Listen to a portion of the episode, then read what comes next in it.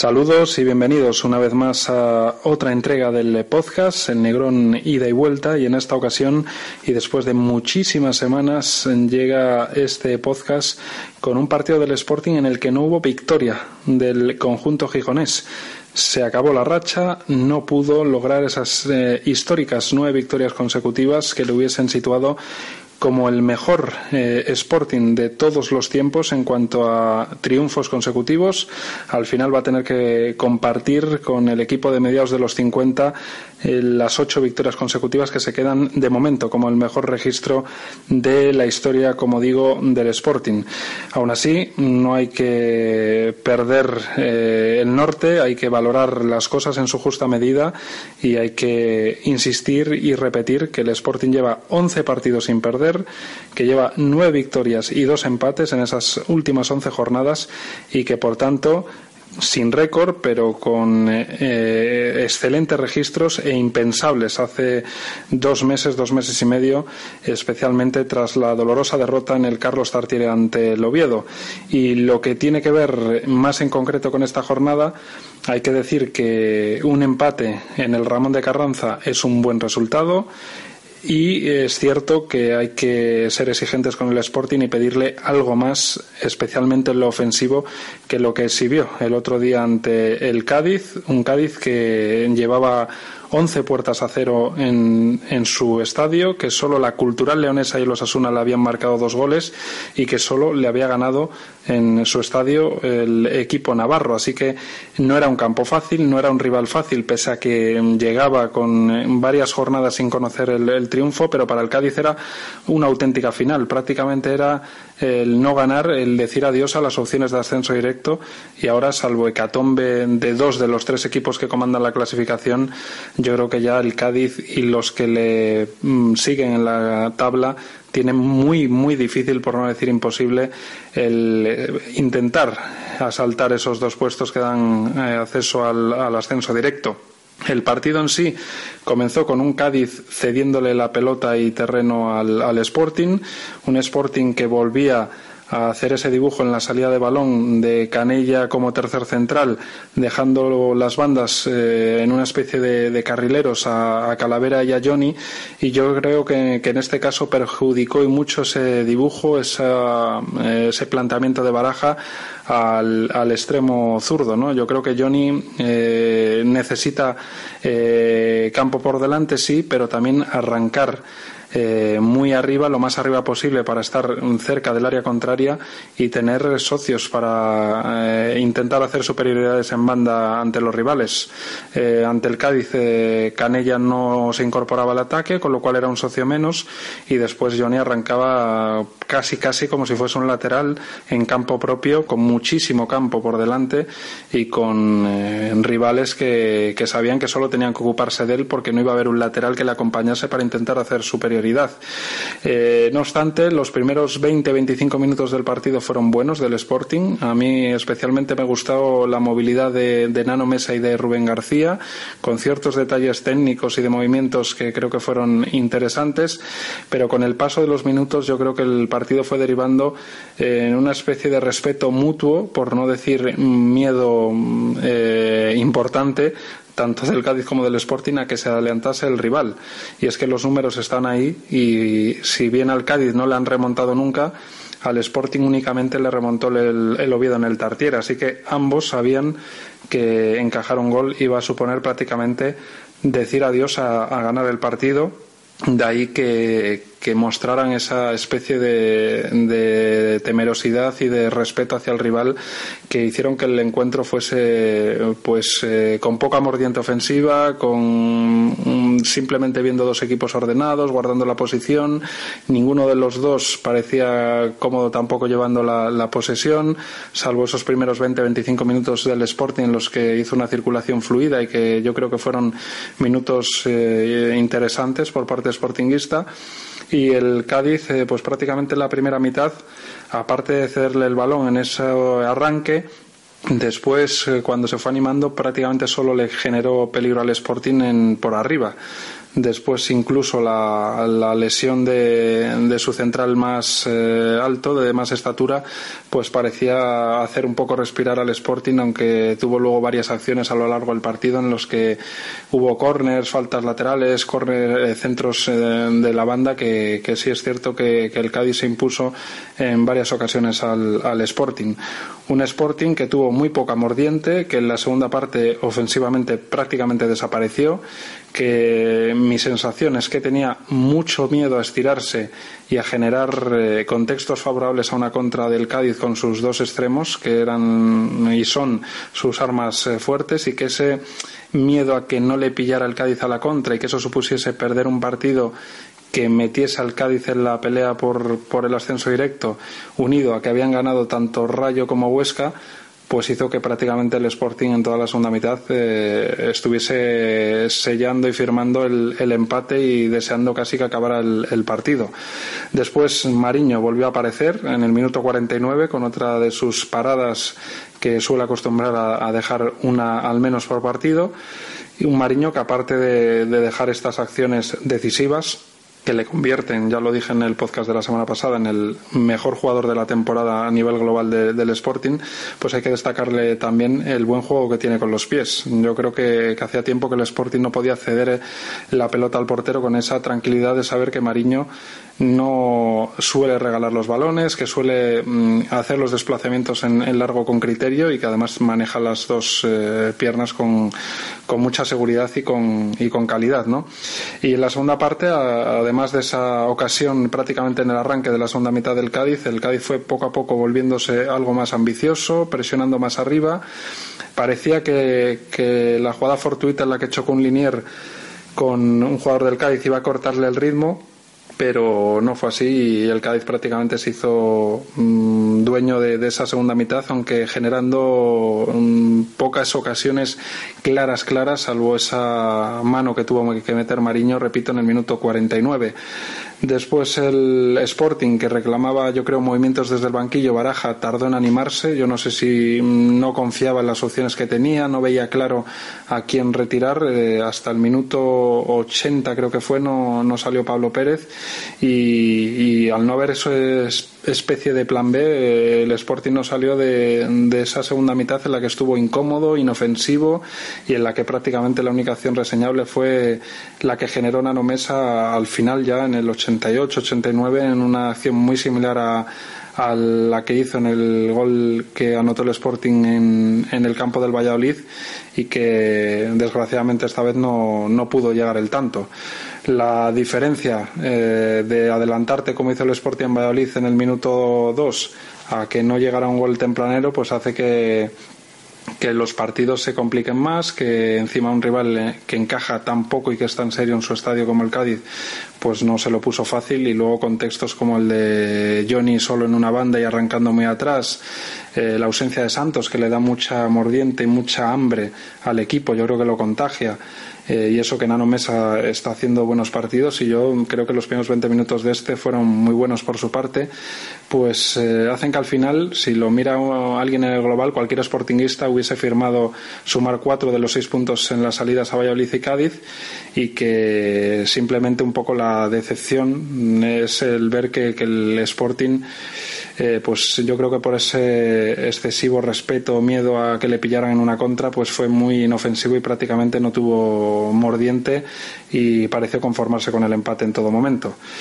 Eh, el empate, como digo, es eh, al final buen resultado y más viendo lo que se vio en el terreno de juego. Y ahora pues eh, sigue dependiendo de sí mismo aunque el resultado inesperado porque yo la verdad creí que el Huesca iba a tropezar en, en, Tenerife. De ese triunfo del Huesca hace que, vaya a ser más exigente la, recta final de, del campeonato eh, saludo ya a Rubén Rubén Díaz, saludos, ¿qué tal? Cuéntanos, ¿qué te pareció a ti ese Cádiz cero, Sporting cero? En mi opinión, Pablo, creo que hay que valorar muy positivamente el empate logrado en el Carranza por el Sporting, eh, porque significaba cerrar un ciclo de un mes de competición jugando tres partidos lejos del Molinón, invicto, y no solo eso, sino sumando siete puntos sobre diez posibles fuera de casa. Eh, el partido eh, tenía muchos condicionantes eh, que lo derivaran hacia el respeto, sobre todo por el lado del Sporting. Hay que tener en cuenta que habían ganado el Rayo Vallecano y el Huesca y eso metía una cota de presión importante y también porque Rubén Baraje y sus futbolistas sabían que de no ganar el Cádiz conseguían alejarlo de la pelea por el ascenso directo y dejar esa pelea prácticamente, salvo un milagro mayúsculo, en cosa de tres a falta de seis jornadas para el final. Mm, a mí el Sporting me gustó mucho durante los primeros 25 minutos, incluso lo podría estirar hasta la media hora, pero realmente durante los primeros 25 minutos, porque creo que, bueno, mm, contó con una clarividencia notable a la hora de hacer circular el balón y a hacerlo llegar hasta el último tercio del campo, donde bien es cierto eh, que apenas creó peligro al, a un Cádiz que defensivamente demostró el por qué lleva los números que lleva. Eh, ayudó a ello que la presión cadista eh, estuvo falta de ajustes, principalmente porque Carrillo se encontraba muy lejos de Barral y los dos centrales, Alex Pérez y Federico Barba, eh, bueno, no se encontraban atosigados a la hora de,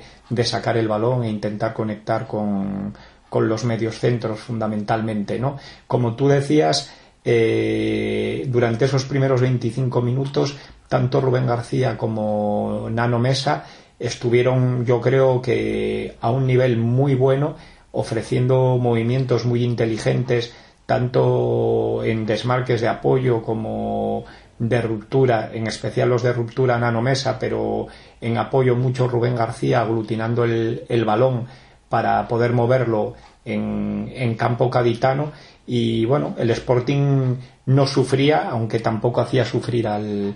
al Cádiz. Eh, a partir de la media hora el, el Cádiz ganó algo de profundidad, eh, fundamentalmente por la banda de, de Álvaro García, que, al que se buscaba recurrentemente por parte de, de los jugadores locales.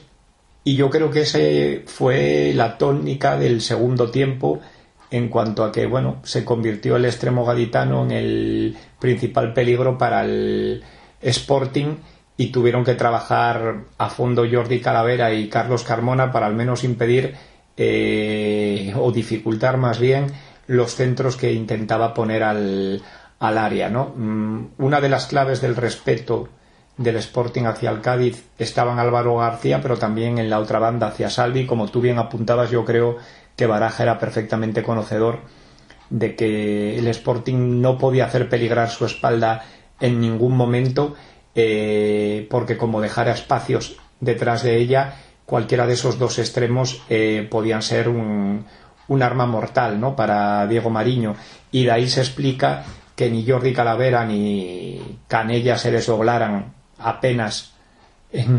durante todo el partido y eso, bueno, pues eh, corrió en detrimento de, de Johnny y de Carmona que estuvieron bueno pues por debajo del, del, nivel ofensivo al que nos tienen acostumbrados aunque también hay que tener en cuenta la marca prácticamente al, al hombre que, que, le realizó el lateral el lateral cadista Robert no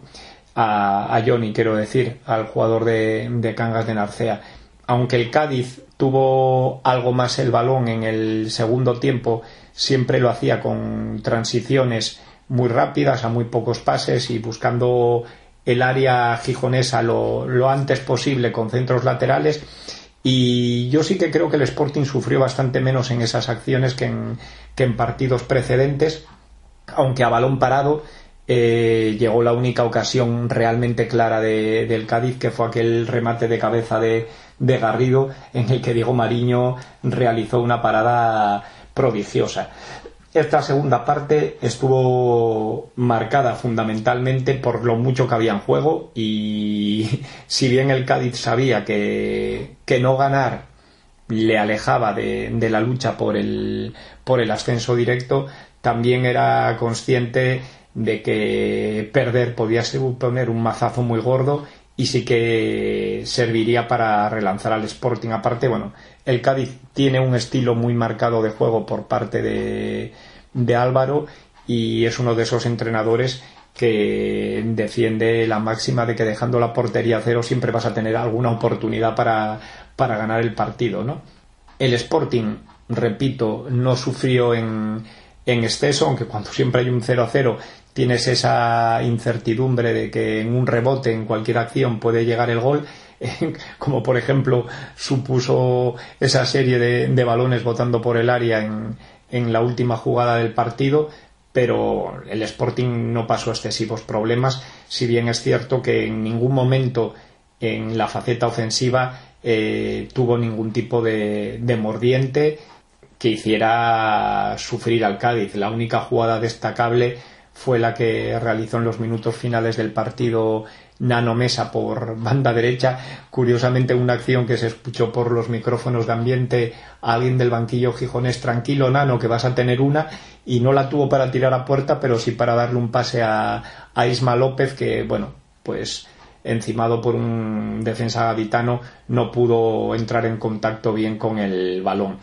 Eh, yo creo realmente que hay que valorar muchísimo este empate, repito, porque supone cerrar un ciclo en un mes de competición de 10 puntos sobre 12 posibles con tres partidos fuera de casa y eso a estas alturas de la competición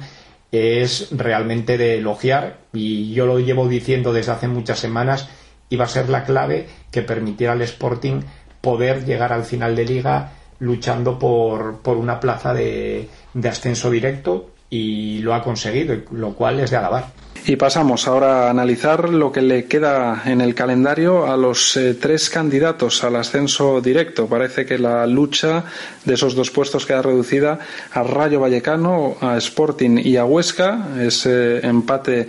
del Cádiz parece ya un poco alejarle tanto al equipo gaditano como al resto de equipos que, que están a partir de la cuarta posición y si bien hay que decir que el Sporting a priori tiene el peor calendario de los tres, hay que al menos ver la botella medio llena y pensar que el Sporting hace dos jornadas eh, todavía lo tenía peor con respecto al resto de, equipos de la zona alta porque al Sporting le quedaban solo tres en casa y cinco fuera. Se ha quitado ya dos encuentros a domicilio y encima sumando cuatro de seis, que yo creo que sería algo para firmar ya ese promedio en los partidos eh, como visitante de lo que le queda. Y si uno empieza a ver que, por ejemplo, eh, Rayo y Huesca, de los seis eh, equipos a los que se tienen que enfrentar, coinciden en cinco, Granada, Córdoba, Alcorcón, Lugo y Nastic, lo único que el que lo recibe en su estadio, en el otro caso es al revés, lo visita. Por ejemplo, el Huesca en esta jornada se mide al Granada en, Huesca y en la siguiente es el Rayo el que va a visitar al, al, Granada. Y el rival que es diferente, tanto para el Huesca como el Rayo, el único que no tienen compartido en esta decisiva recta final de seis encuentros, es en el caso del Huesca visitar al Oviedo en la última jornada y en el caso del Rayo recibir en esta próxima, la de este fin de semana, al Tenerife. Mm, yo creo que eh, en este caso mm, el mejor calendario es el del Rayo Vallecano. El Rayo Vallecano que se mide ahora al Tenerife, que visita al Granada, que recibe al Córdoba, que visita al Alcorcón, que recibe al Lugo y que visita al Nastic. Yo creo que mm, el Tenerife como visitante es eh, menos temible que el Córdoba, eh, por mucho que se esté jugando eh, la salvación en Vallecas, tendría que ser un encuentro en el que el Rayo pudiese obtener la victoria. Después eh, visita al Corcón, que habrá que ver en qué posición y en qué situación llega esa jornada, pero que podría tenerlo más encaminado y donde puede al menos empatar el Rayo, recibe a un Lugo que estará posiblemente en tierra de nadie en esa época y visitará a un Nastic que podría también ya no jugarse nada y que en su estadio además es un, es un eh, equipo que flojea bastante al contrario de lo que hace como visitante. El Nastic como visitante lo va a tener el Huesca, que quizás le pueda generar eh, algún peligro, pero como es en la penúltima jornada, dependiendo de lo que se esté jugando en el Nastic, pues ahí podría restarle trascendencia a ese partido. Y el Huesca comienza recibiendo ahora al Granada. El Granada como visitante baja, aunque llega muy necesitado de puntos. Después visita a un Córdoba que sí que le puede complicar las cosas porque está jugándose la salvación. El Huesca recibirá al Alcorcón. El Alcorcón puede ser un rival rocoso que si no te adelantas se puede ir complicando el partido. Visitará un Lugo que posiblemente ya poco se juegue a esas alturas del campeonato. Recibirá al Nastic, que como visitante, como decía antes, es temible, pero que a esas alturas podría no serlo tanto en función de lo que ya no se juegue y la última jornada dependerá mucho de lo que se esté jugando el, Oviedo. En el Carlos Tartiere, Oviedo Huesca, última jornada, si el Oviedo se está jugando puestos de playoff, va a ser una visita muy complicada y más en la última jornada que siempre los nervios están más a, flor de piel. En cuanto al Sporting, que al menos sí que, como decía antes, ha equilibrado lo de tener tres partidos en casa, tres fuera con respecto a Rayo y a Huesca, pues hay que decir que los encuentros en casa son a priori más sencillos que los de fuera. Va a recibir a un Albacete que es cierto que como no te adelantes pronto se puede complicar, aunque lleva ahora alguna jornada un poco a un nivel inferior que lo que venía siguiendo en esta segunda vuelta. Dentro de dos partidos eh, recibiría en el Molinón al, Barça B. Eh, un Barça B que, que, aunque se esté jugando la salvación, yo le he visto ya en esta última jornada muy de capa caída y en la penúltima recibirá un Granada que en teoría debería tener en esas alturas todavía que jugarse la, al menos zonas de, de playoff, con lo cual puede ser un rival complicado, aunque a domicilio, como decía anteriormente, el Granada es un equipo menos temible que en su estadio. Y después las visitas son pues muy complicadas. El Zaragoza, que va lanzado en esta segunda vuelta a pesar de algún tropiezo que ha tenido inesperado el Tenerife, que en su campo es fuerte, es un rival a tener en cuenta y que a las alturas a las que le toca el Sporting todavía debería estar jugándose eh, puestos de, playoff. Y después la última jornada, ojo a esa visita al Córdoba, que como se esté jugando la salvación va a ser eh, un partido de, de infarto también. Así que es cierto que esto de los calendarios depende mucho de cómo esté en cada situación en cada jornada, de lo que se estén jugando cada uno o no. El Córdoba, si ya llega descendido, puede ser un rival de trámite. Si se juega la salvación, puede ser un rival complicadísimo. Y, esa serie de circunstancias van a ir determinando pues semana a semana porque no se puede prever con tanta antelación el nivel de dificultad pero a priori como decía en este comienzo de esta intervención yo creo que el Sporting es el que tiene el peor calendario, que el Rayo es el que tiene el mejor y ligeramente por detrás del Rayo está el, el Huesca, pero al final va a ser ver qué sensaciones ofrece cada uno. El Sporting, si sigue en esta línea de las últimas 11 jornadas, debería ser candidato a subir. El Rayo, por lo que ha exhibido en casi toda la temporada también. Y vamos a ver si la recuperación en cuanto a resultados del Huesca se mantiene o las dudas que venía ofreciendo en las jornadas anteriores eh, vuelven a aparecer. Así que mm, es lo que queda, va a ser un, final de infarto, van a sufrir los tres, van a ser partidos mm, para batallarlos prácticamente desde el primer minuto hasta el último. Y no sé, Rubén, cómo ves tú estas circunstancias del calendario, si coincides conmigo en que al menos ahora, de momento, el Sporting parece el que tiene un poco peor calendario que los demás. Pablo, pues coincido contigo en que de los tres máximos aspirantes a hacerse con una de las dos plazas que dan derecho al ascenso directo, es decir, el Rayo Vallecano, el Sporting y el Huesca, nosotros el Sporting somos los que sobre el papel tenemos un calendario más duro, más difícil en estas últimas seis jornadas y el que puede tener, entre comillas, un calendario más benévolo, sin serlo ni muchísimo menos, es el Rayo Vallecano. Eh, bien es cierto que como tú apuntabas durante tu análisis detallado de los rivales a los que se van a enfrentar unos y otros, todo va a depender de la situación en la que se encuentren equipos que a la hora de enfrentarse contra el Huesca y el Rayo, por centrarnos en nuestros rivales directos en la lucha por llegar a primera división sin tener que disputar los playoffs, eh, puedan complicarle o no esos encuentros. Y me refiero a los equipos de la parte baja de la clasificación a los que ambos van a tener que medirse, como son el Nastic, el Alcorcón y el Córdoba, y por supuesto en la parte alta un Granada que yo creo que va a estar metido de lleno, sin duda, en la lucha por conseguir no solo una plaza que dé derecho al ascenso, al acceso al playoff, sino por conseguir hacerse con el cuarto puesto que le daría una ventaja en caso de disputar la eliminatoria en su campo la vuelta en,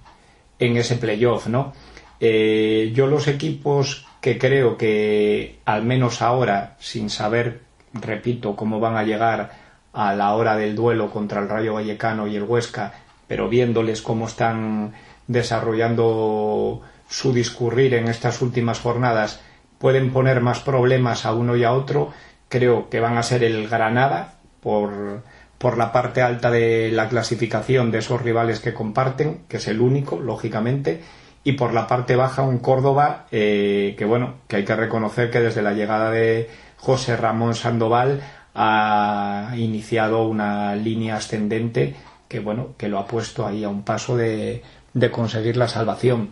En el caso del, del Sporting yo creo que independientemente de que el calendario sea duro algo que ya era sabido en esta recta final de calendario lo realmente importante es que el Sporting eh, ha conseguido salir del mes anterior de, competición logrando una cantidad que yo llevaba semanas subrayando, ¿no? Eh, hacer 10 de 12 puntos me parece que ha sido una, una especie de gesta, sin duda. Eh, yo solo lo puedo calificar como de un rendimiento sobresaliente y le ha permitido a, a nuestro equipo el bueno poder estar defendiendo actualmente, aunque solo sea por por golaveraje particular esa segunda posición. ¿no? Eh, lo importante es que el Sporting está dando muestras de, ser un equipo sólido, un equipo fiable y yo creo que bueno, un equipo que en estas últimas seis jornadas eh, llega en el mejor momento de la competición y eso es lo que todos queríamos y todos deseábamos. Ahora, bueno, vamos a ver, más allá de lo futbolístico, cómo se comporta el equipo en, el aspecto de fortaleza mental, ¿no? Si vas a ver convivir con la presión de realmente jugarse una plaza de, ascenso directo de, vamos, pues de una forma eh, yo creo que feroz, ¿no? Porque creo que va a ser una, una disputa